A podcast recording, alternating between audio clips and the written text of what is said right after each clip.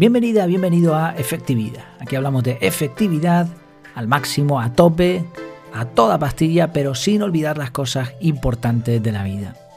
El episodio de hoy se titula Diferencias entre mentoría, coaching, acompañamiento y otras ofertas formativas. Podría haber añadido un montón de cosas en el título, pero ya es suficientemente largo. Antes de comenzar, solamente recordarte si es posible, si es posible, estoy pidiendo durante unos cuantos días eh, que valores el podcast en Spotify. Estoy haciendo una prueba. Eh, Spotify se está convirtiendo en una plataforma eh, bastante importante para, para escuchar podcasts, pero para los autores no es muy buena idea. Hay razones ahí detrás. pero por eso sí me gustaría probar, probar a ver si realmente tiene impacto o no. Entonces, si no te importa, si utilizas Spotify desde el móvil, busca efectividad, el podcast, y valóralo con, las estrellitas y, me vendrá muy, muy bien. Sobre todo para hacer la prueba y para conseguir alcance, ¿no? Ya veremos, a ver. Ok, diferencias entre mentoría, bueno, y otras formas, eh, de, otras formas de conseguir efectividad personal. Este tema va a ser un poquito más serio de lo normal, pero no te preocupes porque tiene, tiene bastantes cosas interesantes y te puede ayudar a decidir. Ya tratamos algo parecido en un pasado pero enfocado desde otro punto de vista. Esto va a ser más bien una especie de, mini glosario de definiciones para entender un poquito las diferencias, no las diferencias de, un diccionario, sino las diferencias en la práctica de cómo se está dando formación ahora mismo en efectividad personal. Esto cada vez es más común y va a ir a más. Las empresas y personas van entendiendo cada vez más que necesitan ayuda para implementar esta efectividad y para que las cosas vayan mejor, para no para hacer más cosas en menos tiempo, también, sino para hacer las cosas mejor, para tener mejores resultados. Cuando llevas un tiempo trabajando en, efectividad personal, te das cuenta de que eh, si vas solo, eh, recorrer el camino en solitario es complejo y, y no da siempre resultados. Entonces, como es necesario contar con una ayuda externa, se han ido creando diferentes opciones para conseguirlo. En ninguna de estas ofertas formativas hacemos referencia a una cuestión médica o de salud.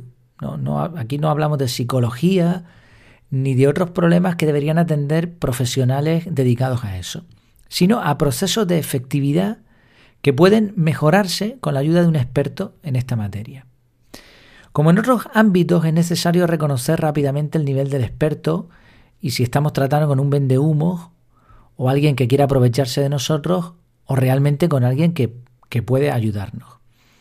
De entrada, hay que decir que es muy difícil y lo vas a ver, lo vas a ver en las definiciones, es muy difícil encontrar profesionales que sean capaces de ofrecer varios tipos de formaciones. Lo normal es que se especialicen en una formación en particular. Aunque puedan dar varias, pero no todas, no todas. Y además, dada la relación que hay entre que va a existir entre el experto y el alumno, o la empresa en este caso, el grupo de alumnos, y teniendo en cuenta de que en la mayoría de los casos va a haber un intercambio de dinero, es un requisito que el que vaya, el que vaya a dar la formación sea 100% honesto. Y esto incluye derivar al alumno a otras metodologías y o profesionales y barra o profesionales si se ve que no se puede ofrecer la ayuda que necesita. Yo ya lo he, lo he dicho desde el podcast en un par de ocasiones. Por ejemplo, yo no doy formación para empresas. Ahora bien, sí conozco a personas que la dan y en las cuales confío, con lo cual yo puedo derivar rápidamente a alguien. ¿He dado formación para empresas? Sí, he dado ya unas cuantas, muy pocas, pero no es algo con lo que yo me sienta cómodo, no, es algo con lo que yo crea que pueda dar un, el 100%, quizá en un futuro, pero ahora mismo no. Y eso que tengo una metodología propia, ¿eh? que es mía, que podría enseñar, pero no, no es el campo ahora mismo en el que eh, puedo ofrecer ¿no? o puedo dedicarme. Entonces, ¿qué haría yo si alguien necesita eso? Pues rápidamente derivarlo a otro profesional, no porque me vaya a ganar nada, sino porque es lo honesto. Y así en muchos otros casos.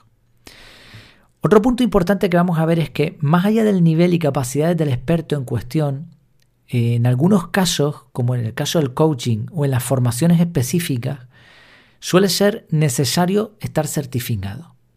Y si vas a recibir bueno, ya lo, vamos a ver poco a poco, pero si vas a recibir ciertas formaciones o un coaching, ya veremos por qué, cuál es la diferencia, pide la certificación. Pide la certificación porque mm, no es lo mismo que te lo dé alguien con certificación que no. Pero ahora lo vamos a entender todo. Vamos a ver eh, los diferentes términos, ¿no? los tipos de formación existentes. Empezamos con la asesoría. La asesoría es un servicio profesional de información. Esto lo suele, suele haber asesores de muchos tipos, ¿no? En, leyes, eh, también asesores comerciales, mercantiles, etc. Y también hay asesores en efectividad. Esta figura como tal no se está viendo mucho, pero se puede contratar una asesoría de un experto. Se acude al experto, al asesor, para resolver un problema específico. Eh, esta persona, que es experta en la materia, te va a dar diferentes opciones y te va a resolver las dudas que tengas, pero el trabajo lo vas a tener que hacer tú. Esto se, mueve más en el campo empresarial. ¿eh? profesionales y empresas son las que suelen solicitar asesoría. Auditoría. Una auditoría es un examen de una serie de puntos para realizar un informe de situación. Las asesorías suelen tener un esquema general que va a permitir realizar la misma auditoría o muy similar para diferentes personas o empresas. La auditoría solo te dice qué cosas puedes mejorar. O sea, cuáles son los puntos buenos, los puntos malos, la valoración, etc. Pero si necesitas ayuda para después hacer los cambios, eso es otro servicio complementario y diferente. Mentoría. Mentoría viene de mentor. Hemos hablado de la, la importancia que tiene esta figura en el camino del desarrollo personal. En mentoría de efectividad personal, el experto te va a llevar de la mano para enseñarte a recorrer un camino que él previamente ya ha experimentado. Es un servicio que se suele alargar en el tiempo, que requiere bastante compromiso por parte del mentor y del alumno. Y por las características de este tipo de acuerdos, la forma más efectiva de aprovecharlos es uno a uno, persona a persona. Es posible que un mentor tenga varios alumnos de forma simultánea, pero no que los atienda a la vez. Una limitación de las mentorías es que el mentor te enseñará el camino que él ha recorrido. Por eso, pasado un tiempo, suele ocurrir que el alumno se siente preparado para comenzar a recorrer su propio camino o recibir otro tipo de formaciones. Eh, yo podría, bueno, no lo he dicho antes, pero lo voy a ir diciendo en cada punto. Yo podría ser asesor. Mm, no es algo que ofrezco ahora mismo. Si fuese un tema relacionado con la productividad, la, la efectividad personal, sí, podría, podría resolver consultas sin ningún problema por los conocimientos que he ido adquiriendo en el tiempo, pero no lo ofrezco ahora mismo. Auditoría, pues igual, podría eh, hacerme una serie de puntos con el conocimiento que tengo de cómo van trabajando las personas. También, quizá, esto quizá en un futuro, pero de momento tampoco. Mentoría, sí la he ofrecido, sí la he ofrecido y, puedo ayudar a otras personas a recorrer el camino que yo he recorrido porque incluso tengo una metodología, pero ahora mismo tampoco lo ofrezco. Vale, seguimos. Acompañamiento. Esto es algo novedoso, se ve bastante en, Estados Unidos y en otros países donde la afectividad personal está un poco más avanzada que en España eh, o que en países latinos. El término es, es, nuevo, pero es una oferta realmente que, que, que se conoce desde hace tiempo, ¿no? Es un programa en el que se establece un objetivo. Suele ser grupal y temporal. Y aquí el experto o grupo de expertos lo que hacen es centrarse en ayudarte a lograr ese objetivo en el tiempo propuesto. Voy a poner un ejemplo para que se entienda mejor. Durante un mes mm, vamos a hacer limpieza de nuestros archivos digitales. Entonces el programa consiste en una serie de vídeos, de documentos, de ayudas, pero aparte la persona te acompaña. Se suele crear algún grupo de WhatsApp, de Telegram o algún grupo en el que, haya bastante conexión, que estén todos disponibles ahí y unos se ayudan a otros. Y sobre todo el, líder, ¿no? la persona, el experto o el grupo de expertos van a estar ahí para ayudarte. Se pueden dar sesiones en videoconferencia, etcétera, ¿no? O sea, es un acompañamiento desde un día hasta el final de ese reto o de ese programa. Esto es algo que estoy trabajando y que quizá en, poco tiempo pueda ofrecer. Coaching. El coach, a diferencia del mentor, te va a ayudar mediante técnicas y herramientas para que tú mismo llegues a unos objetivos y a unas conclusiones. En ocasiones, la labor del, coach es simplemente clarificarte el camino y ayudarte a eliminar los posibles impedimentos. Esto es una labor muy artesanal muy delicada que no puede realizar todo el mundo. Y por eso quizá de todas las formaciones que hay, esta sea la que más certificaciones tiene. Y por eso decía al principio, ¿no? Estamos tratando, o sea, la persona va a tratar contigo de una forma muy personal, muy artesanal, ¿no? Poco a poco.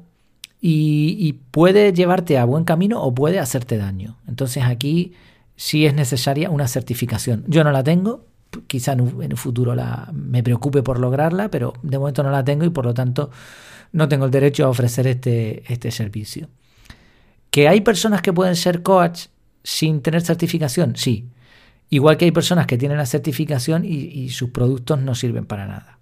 ¿no? Pero esto es lo mismo que con, ciertos profesionales de la salud y otras temáticas en donde, eh, aunque yo no soy muy amigo de las titulaciones, creo que en determinados casos es necesario que haya un pequeño control.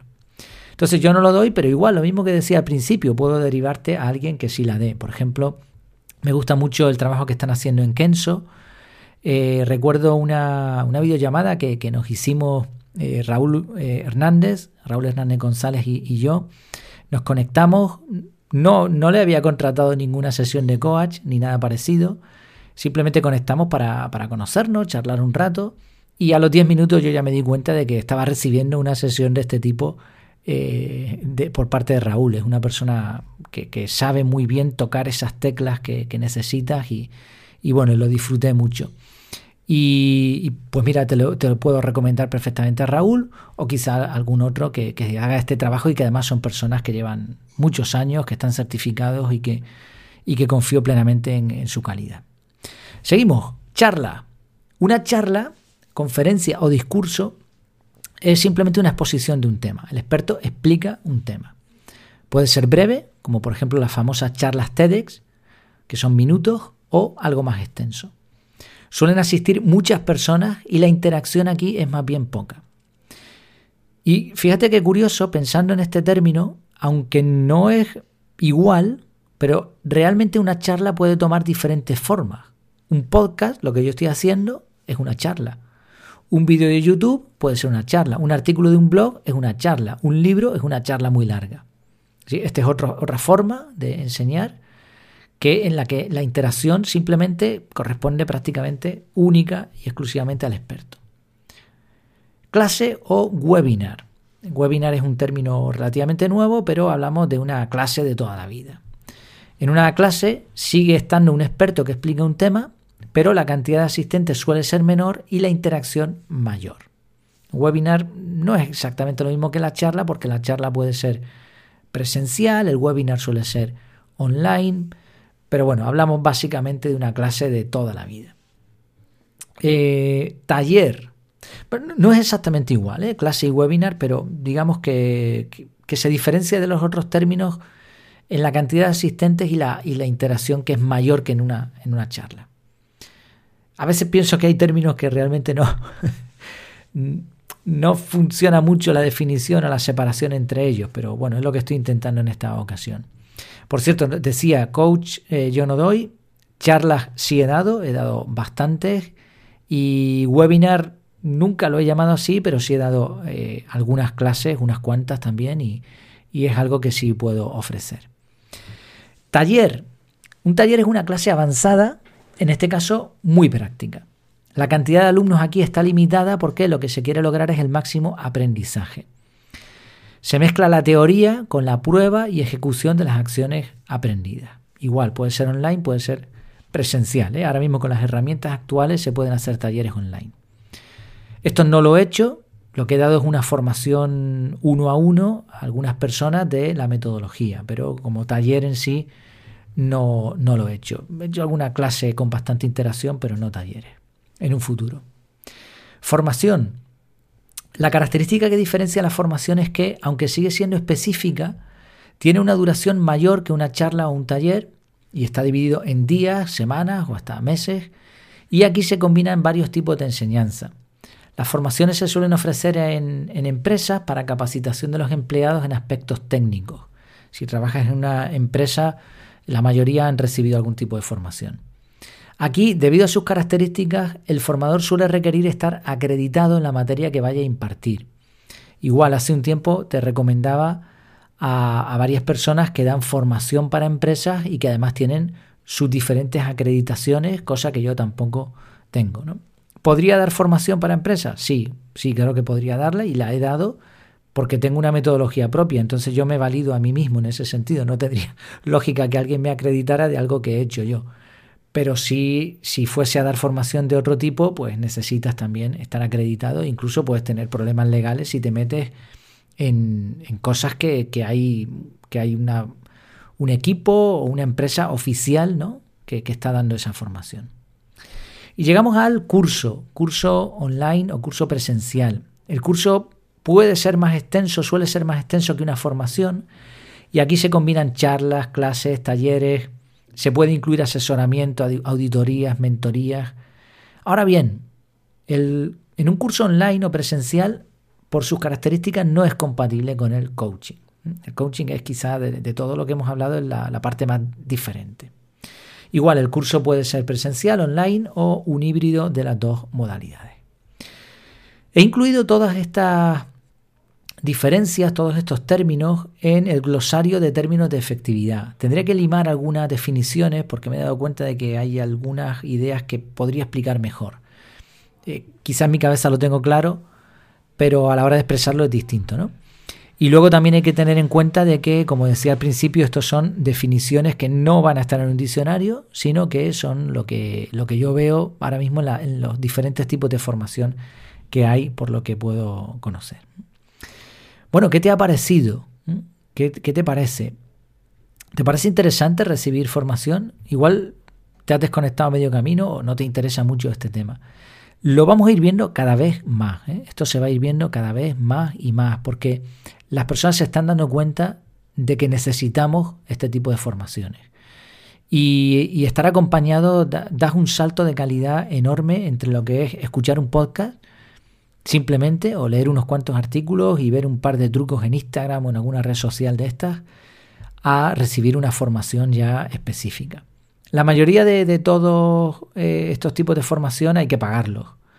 Quizás hay eh, webinars ¿no? o charlas que se dan gratis, pero suelen tener un objetivo comercial y tampoco te van a dar ahí toda la información de valor.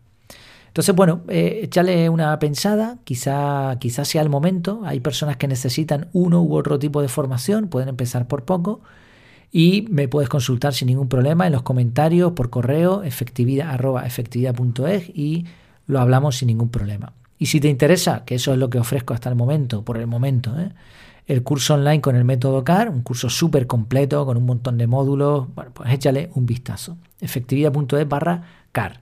Y en las notas del episodio, además, tienes un descuento importante para que, para que lo puedas adquirir y así puedes probar un poco de qué va esto de la formación en efectividad personal. Pues muchas gracias por tu tiempo y por tu atención y hasta la próxima.